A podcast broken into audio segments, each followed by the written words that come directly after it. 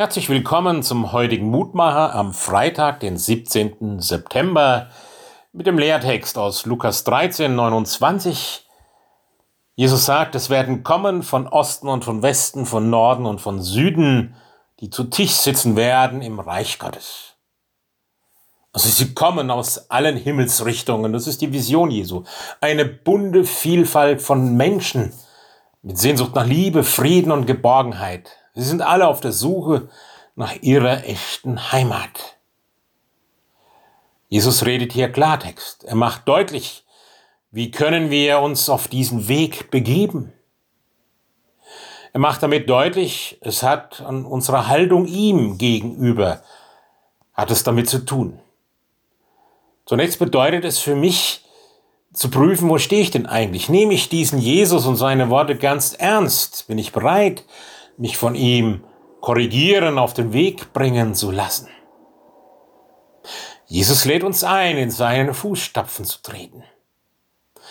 Denn er ist für alle Menschen in diese Welt gekommen. Er ist in seiner Liebe für alle Menschen gestorben. Er hat damit die Schuld der Gottesferne für alle Menschen hinweggetragen. Alle haben also die Chance, im Reich Gottes dabei zu sein.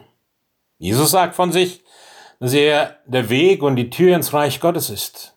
Bei uns liegt es ihm, das zu glauben. Es geht darum, das Geschenk der Liebe Gottes anzunehmen.